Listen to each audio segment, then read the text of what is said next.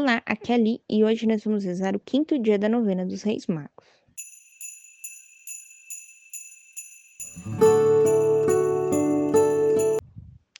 Bem-vindos aos Novenáticos e hoje nós vamos rezar o quinto dia da novena dos Reis Magos. Estamos reunidos em nome do Pai, do Filho e do Espírito Santo. Amém. Vinde, Espírito Santo, enchei os corações dos vossos fiéis e acendei neles o fogo do vosso amor. Enviai o vosso Espírito e tudo será criado, e renovareis a face da terra. Oremos. Ó Deus, que instruiste os corações dos vossos fiéis, com a luz do Espírito Santo, fazei que apreciemos retamente todas as coisas, segundo o mesmo Espírito, e gozemos da sua consolação. Por Cristo, Senhor nosso. Amém. Quinto dia. Mas ao saber disso, Herodes ficou inquieto, e Jerusalém inteira com ele o rei ficou inquieto por três motivos. Primeiro, por medo de que os judeus recebessem como seu rei esse recém-nascido e expulsassem a eles, Herodes como estrangeiro. O que fez São Crisóstomo dizer? Assim como um ramo situado no alto de uma árvore é agitado por uma leve brisa, também os homens elevados ao ápice da dignidade são atormentados pelo mais leve rumor. Segundo, por medo de ser incriminado pelos romanos, se alguém fosse chamado rei sem ter sido instituído por Augusto. Os romanos tinham ordenado que nenhum deus ou rei fosse reconhecido sem ordem ou permissão deles. Terceiro, porque diz São Gregório: Tendo nascido o Rei do céu, o Rei da terra ficou alvoroçado, já que a grandeza terrestre é diminuído quando a grandeza celeste é revelada. Toda Jerusalém ficou inquieta, com ele por três razões. Primeira, porque os ímpios não poderiam se rejubilar com a vinda do justo. Segunda, para, mostrando-se inquieta, adular o rei inquieto.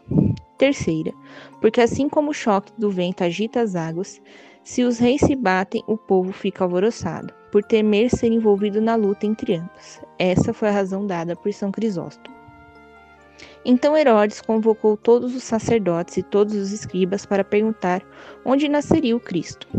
Quando soube que seria em Belém de Judá, chamou os magros e segredos e informou-se com eles do instante que a estrela tinha aparecido, pedindo-lhes que, depois de encontrar o menino, voltassem para lhe dizer, fingindo querer adorar aquele que desejava matar. Notemos que assim que os magos entraram em Jerusalém, a estrela parou de conduzi-los, isso por três razões. A primeira, para que fossem forçados a indagar sobre o lugar de nascimento do Cristo, verificando então que esse nascimento estava pressagiado não somente pela estrela, mas também por várias profecias. A segunda, porque ao terem buscado o auxílio dos homens, mereceram ficar sem o auxílio divino. E a terceira, porque, de acordo com o apóstolo, os sinais foram dados aos infiéis e a profecia aos fiéis. Sendo pagãos, os magos foram guiados por um sinal, a estrela, que deixou de desaparecer quando passaram a estar entre os judeus que eram fiéis. Essas seis razões foram dadas pela glosa.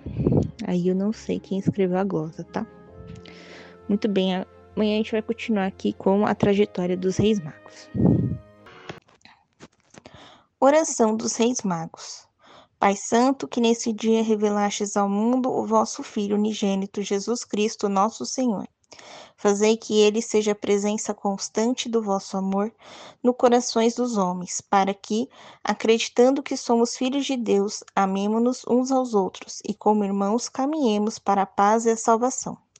Por nosso Senhor Jesus Cristo, vosso Filho, que é Deus convosco na unidade do Espírito Santo.